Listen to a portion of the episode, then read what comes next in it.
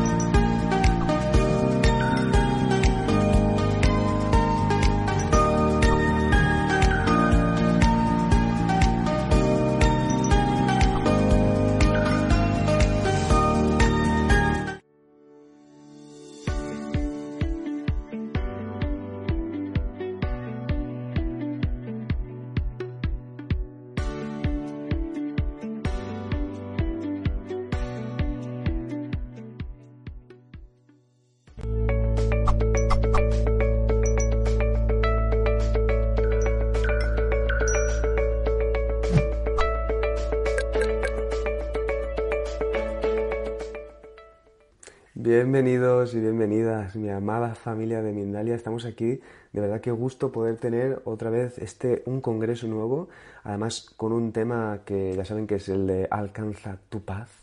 Tu paz, ¿no? Es alcanza tu paz. Sí, tu paz interior, exterior, todo, porque ya sabemos cada vez más que el interior y el exterior son solo uno. Y estamos entonces en este congreso. Os recuerdo también que este directo también quedará después en diferido para que lo puedan volver a escuchar tanto en YouTube como en Mindalia Radio Voz. Además, todas estas conferencias saben que son gratuitas, son tres días, hoy empezamos y tenemos también, estamos retransmitiendo por la multiplataforma desde VK, Twitch, Vogan Live, YouTube, eh, Odyssey eh, y muchísimas más que seguro que están por ahí también en proceso de construcción. Ahora, ¿qué más cosas contaros? Eh, más información ya saben que la pueden encontrar en mindaliacongresos.com y en este caso Alcanza tu paz, no hace falta mucho decir sobre, sobre ello, ya saben que estos especialistas que van a traer estos temas diferentes, diferentes visiones sobre cómo alcanzar la paz. En este caso, hoy tenemos también una eh, especialista eh, muy especial, nunca mejor dicho. A mí me encanta también su energía, su forma de exponer, la vamos a presentar ahora. Pero antes de eso, bueno, mi nombre es Manny Mellizo, ya saben que el equipo de Mindalia siempre está presente y que tenemos el placer, el honor de poder hablar hoy es con Gloria Luz Toro Ángel que además es que mira qué nombre más simbólico de verdad, ¿eh? ahora lo estaba leyendo y he dicho, wow, es muy power, muy power. Pero nos va a traer el tema de uno mismo también puede ser su hogar. O sea que ya deben de sacar ahí su, su, té, su cervecita para poder sentirse en casa. No hace falta eso, ¿eh? pero vamos entrando, adentrándonos dentro y os cuento un poquito sobre Gloria y ahora le damos paso para que nos cuente. Gloria es licenciada en Educación Especial y especialista en niños con énfasis en psicoanálisis, magisterio en ciencias sociales, psicoanalista, escritora y conferencista. Y la tenemos aquí al otro lado, súper guapa, súper bonita, que nos va a traer este temón. Gloria, Gloria Luz Toro Ángel, me encanta tu nombre, de verdad. Hola, Mani, qué rico volverte a ver. Un besote para ti. Qué rico que volvemos a trabajar juntos. Qué bien. Entonces, vamos a empezar con este tema tan hermoso. Me encantó lo que dijiste al principio y es, ya sabemos que dentro y fuera es exactamente lo mismo. Me parece una idea increíble. Casi que es como si nos hubiéramos conectado y hubiésemos dicho, bueno, este es el resumen de lo que voy a trabajar hoy. Eh, el punto es... Eh, ¿Cómo vamos a hacer nosotros nuestro propio hogar? Es mi promesa, les voy a, contar, por supuesto, de mi propia experiencia porque me parece que uno puede hablar de un tema mientras lo haya atravesado con su propio cuerpo y con su propia alma. Entonces, voy a hacer alguna referencia sobre mí, de la teoría de algunos pacientes para poderme hacer entender y poder ser justa, como digamos, con la evidencia y con lo que significa la experiencia. Entonces, comencemos. Vamos a hacer una diferencia entre qué es una casa y un hogar. La casa sabemos que se inventó en el mundo para salvarnos de la intemperie. El hogar es la construcción, si una casa es la construcción de cuatro paredes, techo, no sé qué, el hogar es la construcción simbólica de lo que nos pasa en casa. A propósito de el libro que ahorita voy a promocionar, man. Entonces, digámoslo así, el hogar es tu construcción de lo que te pasa en esas cuatro paredes, sobre todo en la casa de la infancia. ¿Qué es lo que se construye cuando estamos en esa casa de la infancia? Se construye una relación con lo que pasa, con lo que nos pasa, con ese afuera y lo que le pasa a una o varias de las personas más importantes. Es decir, no es únicamente lo que nos pasa, sino cómo viven los que son nuestros familiares la propia casa. ¿Qué se construye en esa casita? Se construye nuestra relación con el amor, con la higiene, con los alimentos, la sexualidad, la intimidad, la privacidad, la felicidad, el diablo y Dios. Todo lo que nos ocurre en esa casa, después lo vamos a traer a nuestra propia adolescencia y nuestra propia adultez. Podríamos decirlo así. Cuando somos niños, construimos un hogar a partir de las cuatro paredes en las que vivimos. Y ese hogar lo llevamos a todas partes a propósito de que, por ejemplo, cuando he escuchado a algunos pacientes que cuando están más enredados con su dentro, con su adentro, están muy preocupados por viajar. No significa que todo el que quiera viajar entonces tiene un problema con el adentro, pero me llama la atención que cuando esa persona habla sobre el verbo viajar, con lo que yo me encuentro es que es como un irse al igual que el que se va en el trabajo, el que se va con los alucinógenos, el que se va con la promiscuidad, por ejemplo. Son modos de irse de la casa y de su propio hogar. Vamos a poner un ejemplo eh, que me parece muy interesante a propósito de que en casa construimos nuestra relación con los alimentos, también lo construimos una relación como con lo que implica los sentimientos, el odio, el amor. Una vez un paciente me dice, yo no sé qué me pasa, pero cuando estoy realmente triste, tengo que cocinarme pastas. Porque le dije, estaba pasando por como una fuerte depresión y me decía, lo único que me calma son las pastas.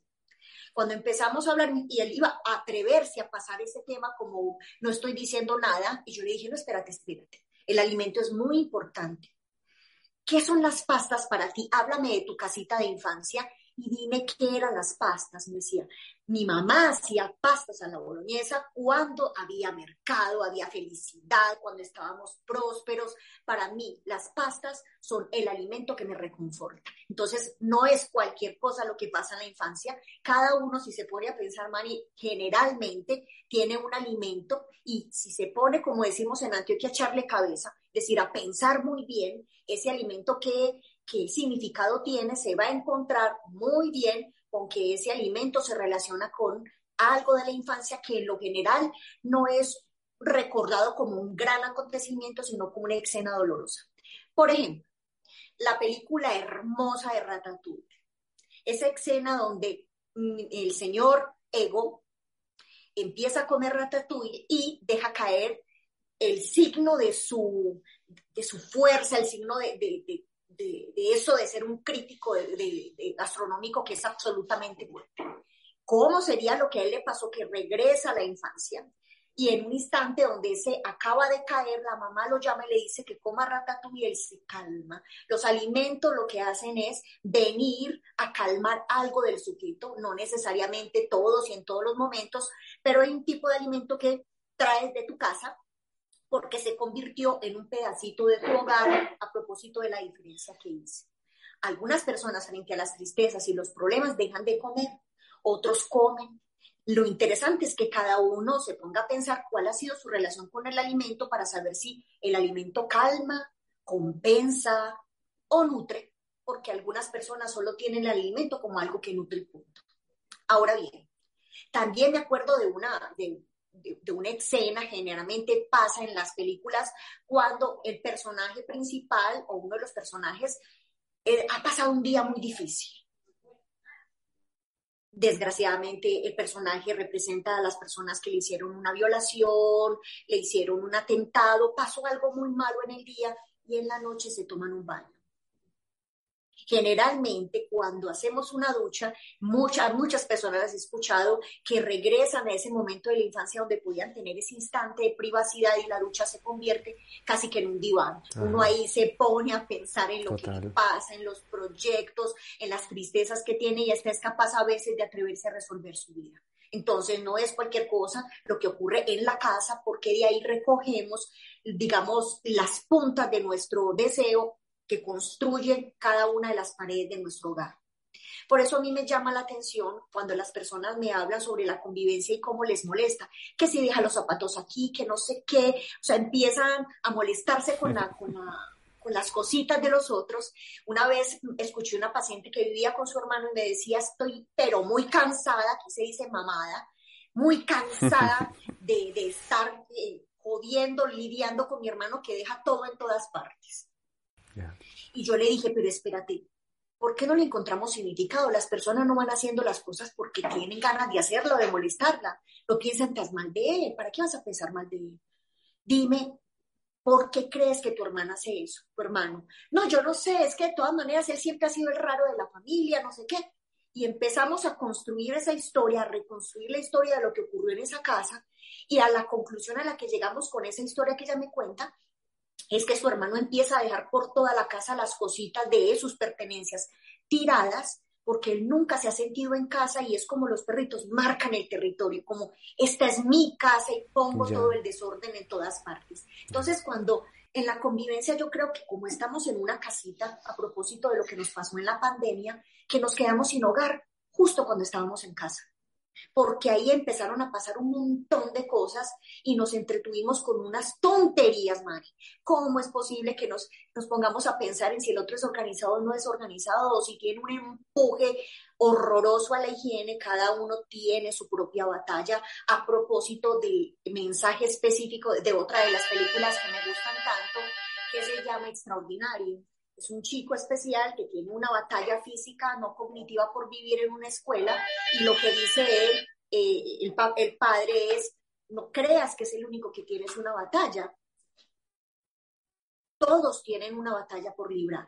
Y me parece que a propósito de lo que dice tan hermoso Manny de la dentro y la fuera lo mismo, si una persona es capaz un día de decidir que nada de lo que le pasa tiene que ver con el otro, sino con una decisión personal, con un asunto de su propio hogar, la convivencia es más compasiva porque uno está tratando de señalar al otro que finalmente los defectos del otro tendría que ponerte a pensar qué parte tienes. Generalmente, el, al que odias, haz una lista del, del odioso y haz una lista de las cosas que odias. Ahí estás tú.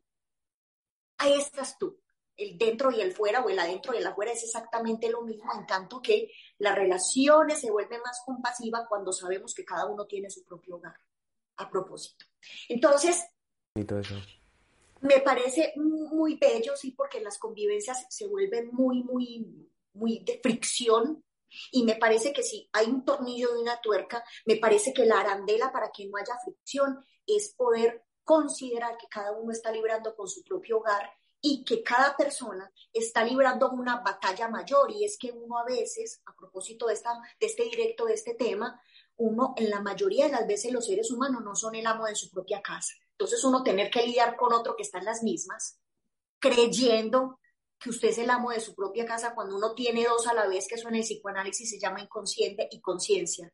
No, no, salí con ella, salí, no, es que es la novia de mi, de mi, de mi amigo. No, es una batalla todo el tiempo como para pretender hacerle creer al otro que tiene que vivir mi propio hogar y hacerle coincidir con todo en lo que implica la convivencia.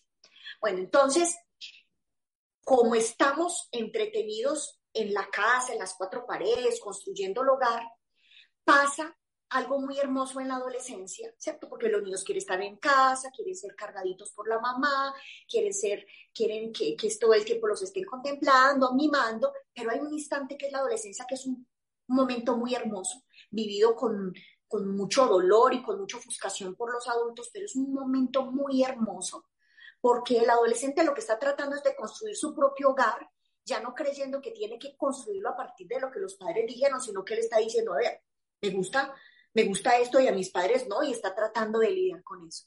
Me parece muy bella la adolescencia porque es un instante donde el afuera empuja, es decir, ya no quieren estar tanto en casa. Y si están en casa, están en su propio mundo porque se encierran en la habitación. Gloria, ¿por qué un adolescente justamente quiere estar fuera? Es más, los adolescentes creen que la casa de los amigos es la mejor. Y en esa casa también pasa de lo peor, igual que en la casa de él, a propósito de que la familia no es un lugar de todo amor. Ahí aprendemos a odiar, a rivalizar, a tener envidia, a creer que nos aman más o menos. Ojalá creamos que nos aman menos, porque el que cree que aman más se mantiene con culpa por tener. Ojalá lo quieran poquito, porque cuando lo quieren a uno mucho nos encarta más. Cierro paréntesis, volvamos a lo que le pasa al adolescente. Entonces el adolescente tiene como un empujecito estar afuera, como quiero estar afuera, quiero estar fuera de la casa, tratando de construir su hogar sin el ruido que implican los familiares que tienen muchas ganas de que se parezcan a ellos o que se parezcan a las personas que ellos no pudieron ser. Entonces el adolescente se va de casa a construir su propio hogar, hay que permitírselos y escuchar las historias cuando llegan después de la casa de los amigos para ver uno que está haciendo mal y que está haciendo bien y ajustar las cositas de la casa para que vaya haciéndosele más fácil hacer su mm. hogar. Entonces empieza el adolescente a estar por fuera y me parece muy interesante porque en la adolescencia mm, todos los adultos intentan que él salga de ese tiempo. Ah, bueno, que salga de ese tiempo, tiene que ser grande, tiene que estudiar, tiene que independizarse. Como ustedes dicen, hay que, ya tienes que irte para un piso para ti, no sé qué, tienes que independizarte, como decimos acá. Y resulta que algunos adolescentes lo logran y todo, y después van a mi consultorio, Mani, a hablar de 30, 40, 50 años o más, encartados con algún asunto de su vida y uno escucha muy bien y aparece lo que decimos en psicoanálisis adolescencia tardía. Es decir, todos los seres humanos que hayan pasado por la adolescencia les quedó algo chueco en su hogar.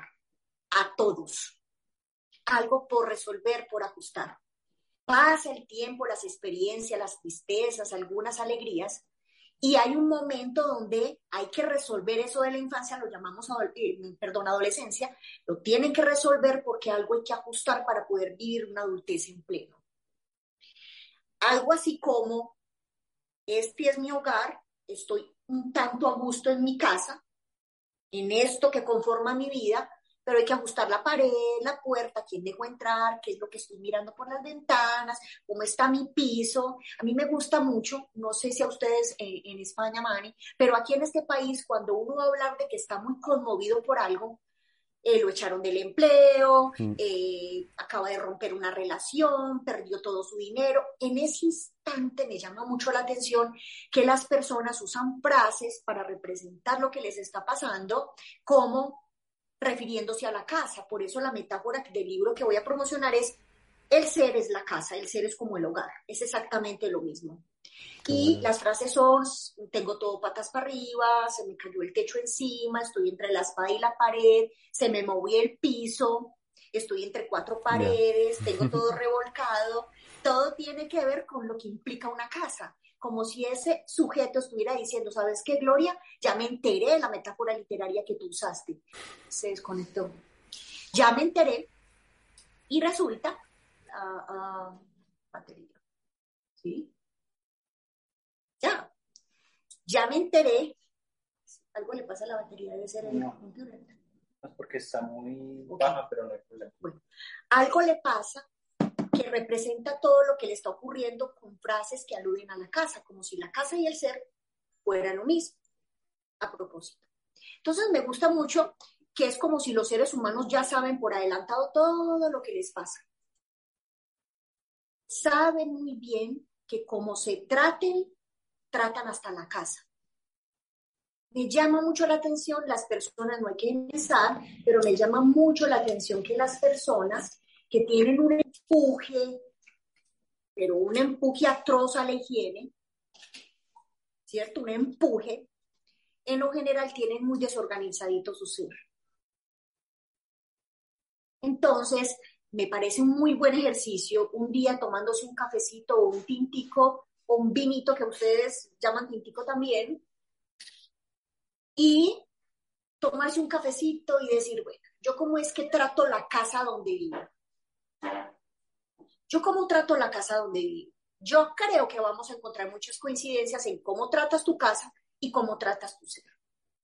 Hay un cuento que me gusta mucho porque es el adolescente más grande del mundo en ese cuento y es el, el, cuento de los tres cerditos, que me gusta mm. mucho porque hay una casa en pleno, ¿no?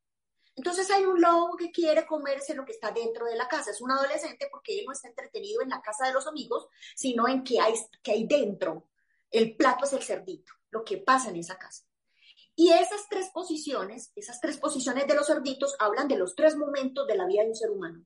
El cerdito que hace su casita de paja es como un niño, él cree que no va a pasar nada. El que hace de madera es como un adolescente. Esto va a pasar, pero ahí lo lidiamos, ahí veremos cómo lo hacemos. Y el adulto, el que la construye de ladrillo, que está seguro de que la intemperie es brava y que se tiene que responsabilizar de su vida, pero el adulto rodeado de niños y adolescentes corre un riesgo de tenerse que invitar a los otros que son pequeños a su casa a vivir.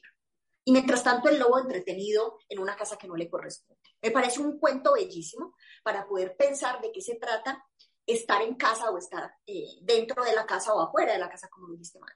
Creo que hay dos preguntas claves para poder terminar, Mari. La, pregunta, la primera pregunta es, ¿por qué el ser humano se entretiene en el afuera? Porque es que el afuera no es únicamente que salir a la calle y a viajar. El afuera es que el otro me aplauda, el afuera es que tengo que estar vigilando a mi pareja porque soy celoso, el afuera es que tengo que estar entretenido en cómo me veo porque si no, no me, no me puedo pues ver, digamos, un metrosexual que sufre. Los seres humanos están muy entretenidos en el reconocimiento. Es como si construyeran por la indefensión humana una idea que no se les puede quitar de la cabeza y es que necesitan del otro. El otro es urgente, que es habitar su propio hogar. Tú que me estás escuchando, que yo quiero habitar mi, yo quiero habitarme, yo quiero ser mi propio hogar, Gloria. ¿Ok?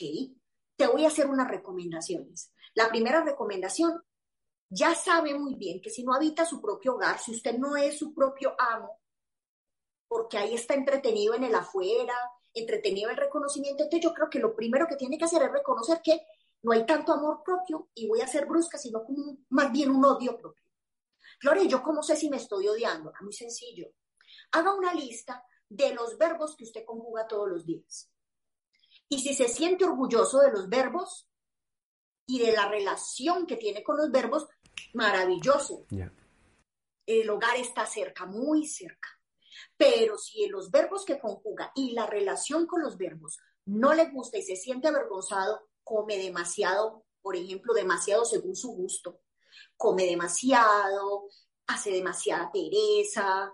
Bueno, si, si los verbos no le gustan, entonces no está habitando su propio hogar a propósito del saboteador, porque es que resulta que el amo de su casa es otro que no es usted y del que usted no se siente orgulloso y lo tiene viviendo en su casa y usted manteniéndolo y sufriendo por él.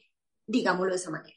Lo otro es que se acuerde de los verbos que usted conjugó chiquito o, pequeño, ¿no? Decimos chiquito en este país. Cuando estabas chiqui, entonces conjugabas unos verbos. No necesitabas ni siquiera de jugar con los otros había unos verbos que conjugabas tú solito y el mundo se desaparecía y tú habitabas ese propio hogar. Te apuesto un tímpico a que esos verbos que conjugabas de pequeño son los verbos que ahora construiste para poder, por ejemplo, elegir tu profesión. Generalmente los verbos más hermosos, los que nos, hacían como desaparecer del mundo, son los verbos por lo general que las personas construyen, perdón, que eligen para construir o elegir lo más bonito que tienen. Si los verbos de la infancia los olvidaste, tienes problemas. Porque hasta platarías, hasta dinero tendrías, porque son verbos que conjugas con tanto cariño que en el centro no está tener dinero, sino ser feliz. Y ahí aparece la abundancia como por arte de magia. ¿Cuáles son tus verbos favoritos? El verbo que yo elegí, Mani, es escribir a los cuatro años. Y he tenido que luchar mucho para poder darle un lugar a ese verbo, porque a veces soltamos nuestros verbos para complacer a algunas personas. ¿No? Que vas a ser escritora, eso no da plata.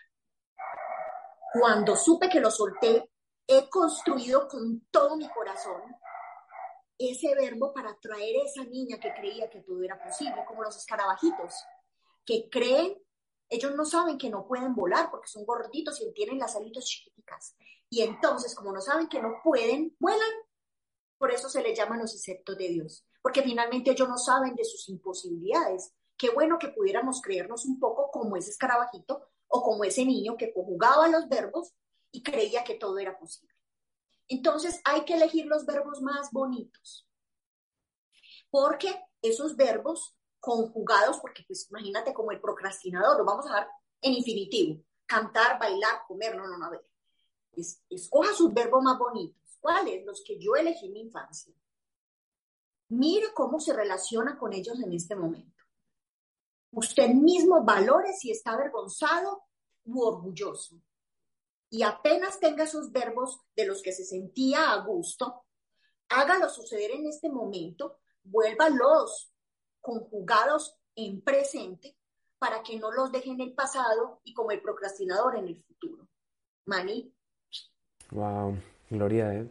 Qué bonito. Yo lo que sí tengo que pensar en esos verbos, aunque ya me han venido varios, pero lo que sí es, eh, te has ganado el tinto, ¿eh? Te has ganado el tinto porque es verdad, debe de ser ahí. dijimos. eh, pero bueno, creo que nos has traído un montón de, de aspectos como para reflexionar.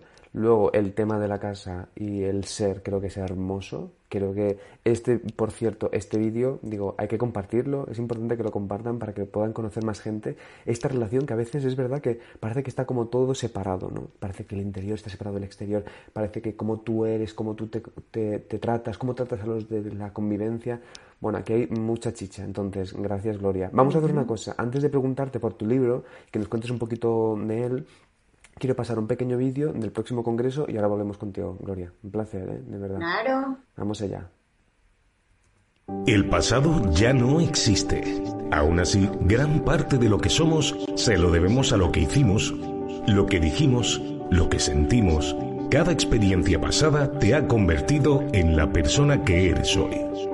Por eso es importante revisar tiempo atrás, para liberarte del peso que representan tus creencias limitantes y los conflictos que no supiste resolver. Aprende técnicas y claves para conseguirlo en el nuevo congreso de Mindalia.com, aprendiendo a sanar tu pasado, que se celebrará los días 5, 6 y 7 de octubre de 2022.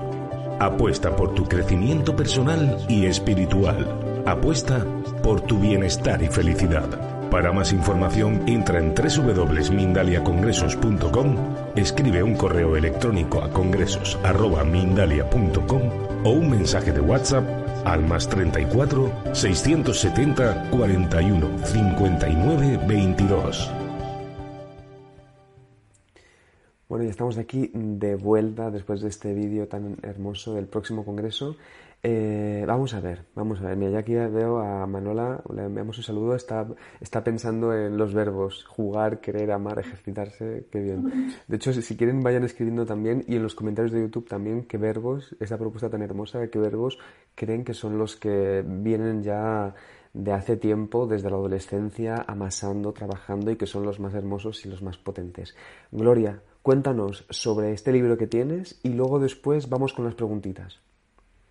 Bueno, este libro se llama La casa que vivimos. Mira, Mari, que no se llama en qué vivimos, sino que vivimos como una manera de decir, no es lo que pasa en esas cuatro paredes, sino lo que nos pasa mientras estamos en las cuatro paredes.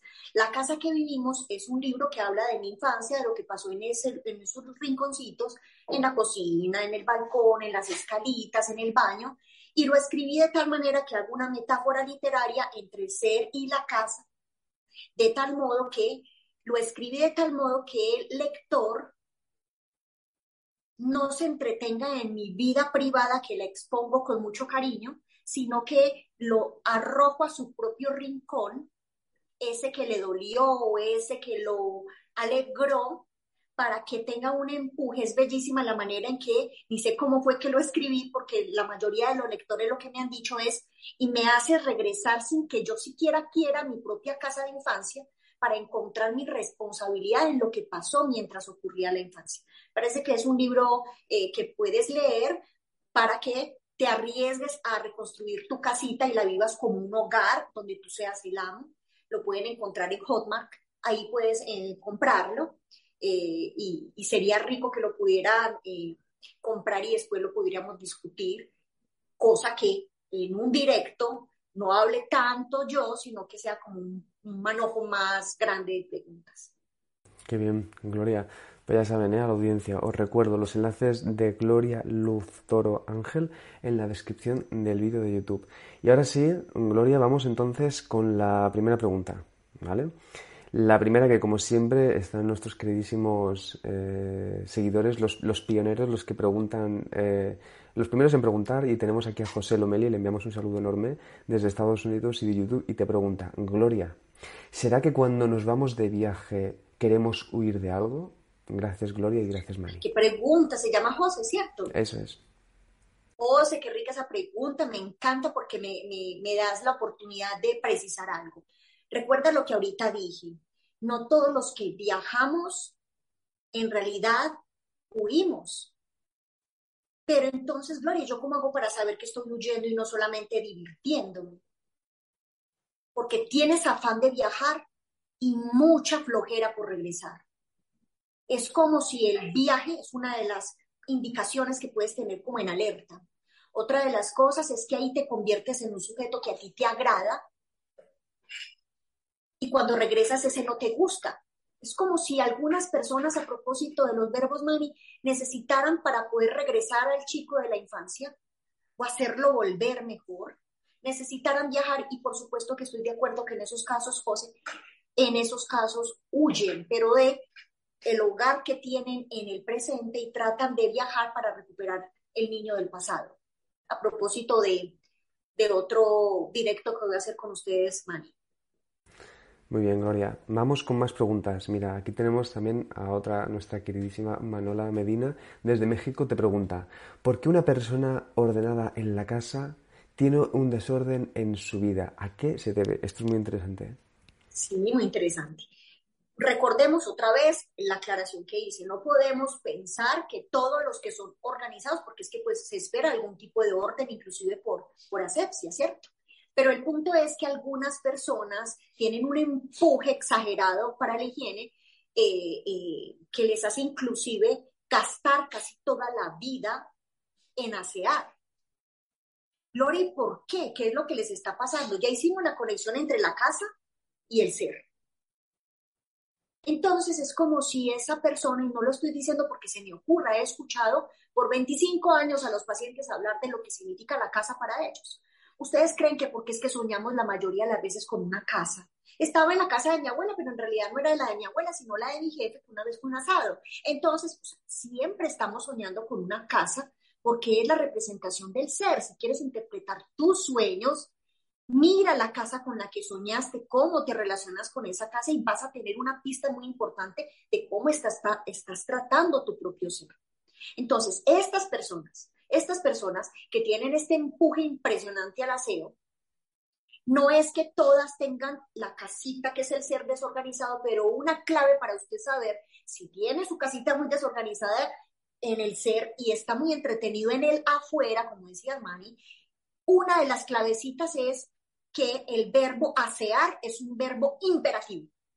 Es el verbo bajo que bajo ninguna circunstancia quiere dejar de conjugar y daña o lastima los vínculos con nosotros para mantener ese verbo como en lugar.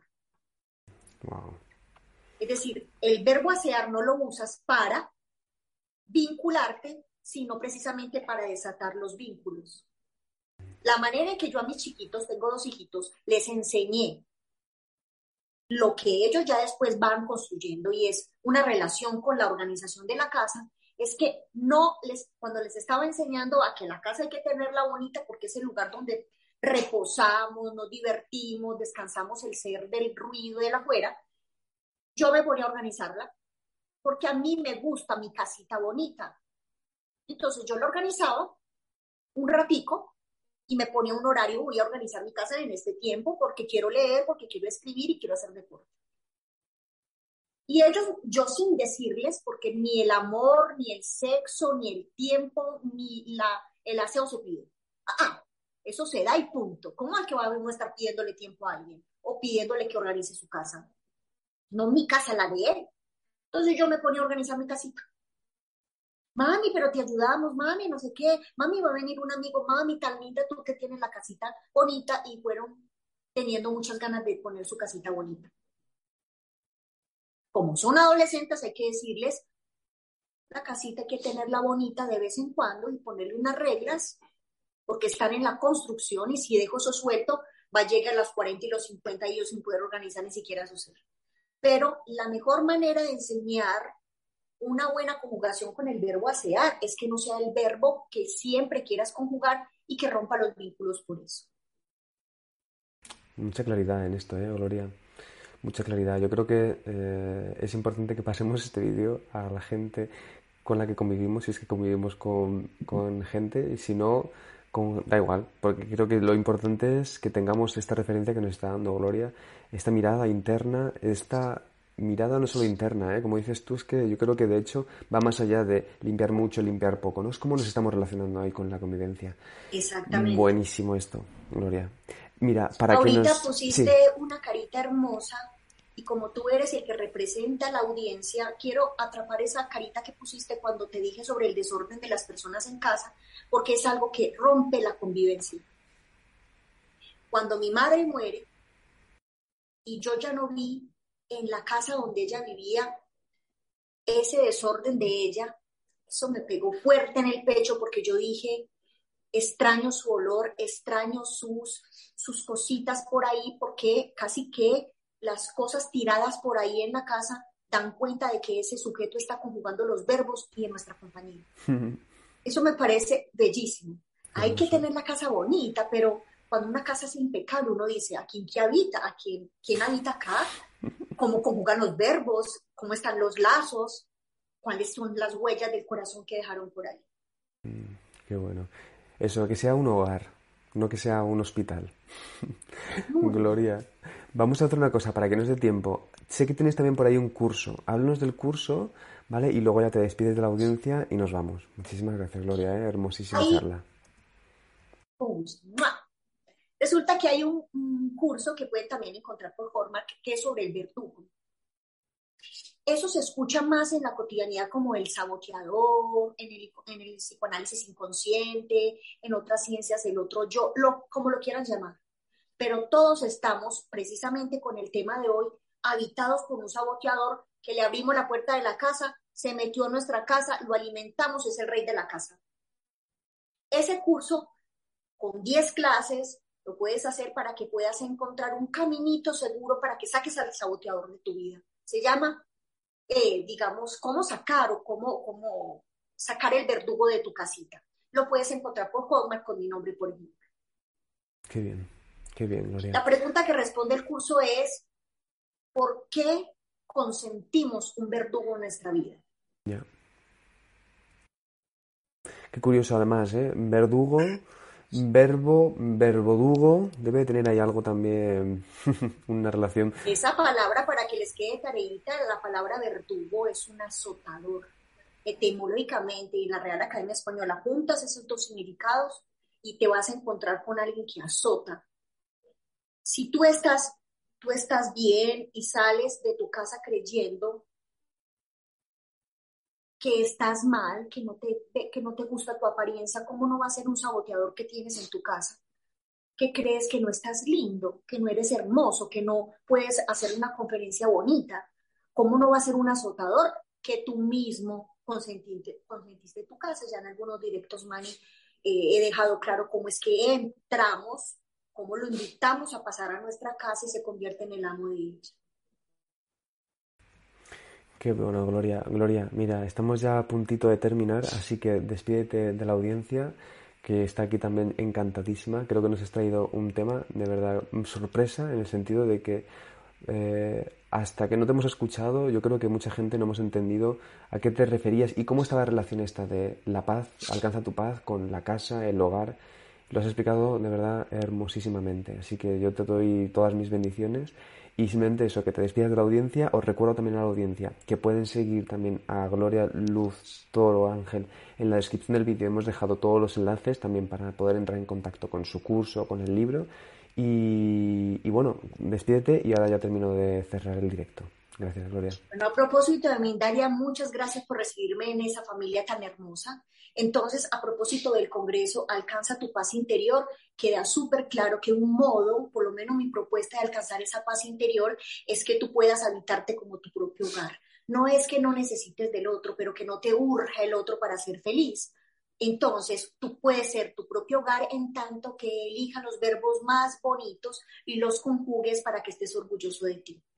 Amén. Qué bonito eso, eh, Gloria. Pues nos despedimos. Entonces, os, un saludo enorme para ti, de verdad, Gloria. Muchísimas gracias. Nos vemos en Madrid. Nos vemos en Madrid para el tinto, ese que, que te debo. Por favor. Y, y luego simplemente os recuerdo que seguimos aquí en formato congreso. Todos estos tres días seguiremos todavía eh, con más especialistas súper interesantes como Gloria. También os recuerdo, pueden escribir eh, comentarios en este vídeo. También, Gloria, si quieres pasarte por el vídeo para seguir comentándonos ideas, muchísimas gracias. Y también eh, los enlaces de Gloria en el vídeo de YouTube en la descripción. ¿Y qué más contaros? Que, a ver, que se, se, me ha ido de la lengua. Bueno, eh, no pasa nada. Lo importante es que seguimos con más directos. Ah, compartan este, este vídeo. Por favor, de verdad, es importante. Eh, no solo para que también podamos ayudar también a Gloria, eh, ayudar también a Mindalia a crecer, sino también porque creo de verdad que es información muy, muy interesante. Así que nos despedimos, nos despedimos, os damos un abrazo enorme. Gloria, un placer de verdad. Es Gloria, es Gloria bendita. Y nos vemos entonces en el próximo directo. Un besote. Un besote. Chao.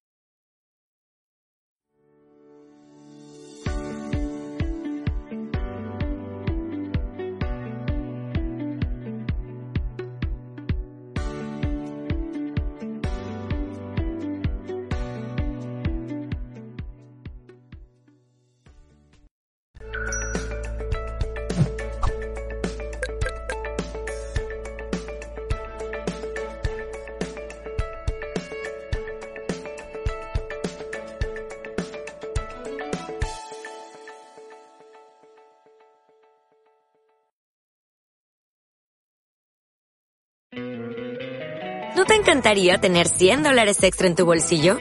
Haz que un experto bilingüe de TurboTax declare tus impuestos para el 31 de marzo y obtén 100 dólares de vuelta al instante. Porque no importa cuáles hayan sido tus logros del año pasado, TurboTax hace que cuenten. Obtén 100 dólares de vuelta y tus impuestos con 100% de precisión. Solo con Intuit TurboTax. Debes declarar para el 31 de marzo. Crédito solo aplicable al costo de la presentación federal con TurboTax Full Service. Oferta sujeta a cambios o cancelación en cualquier momento.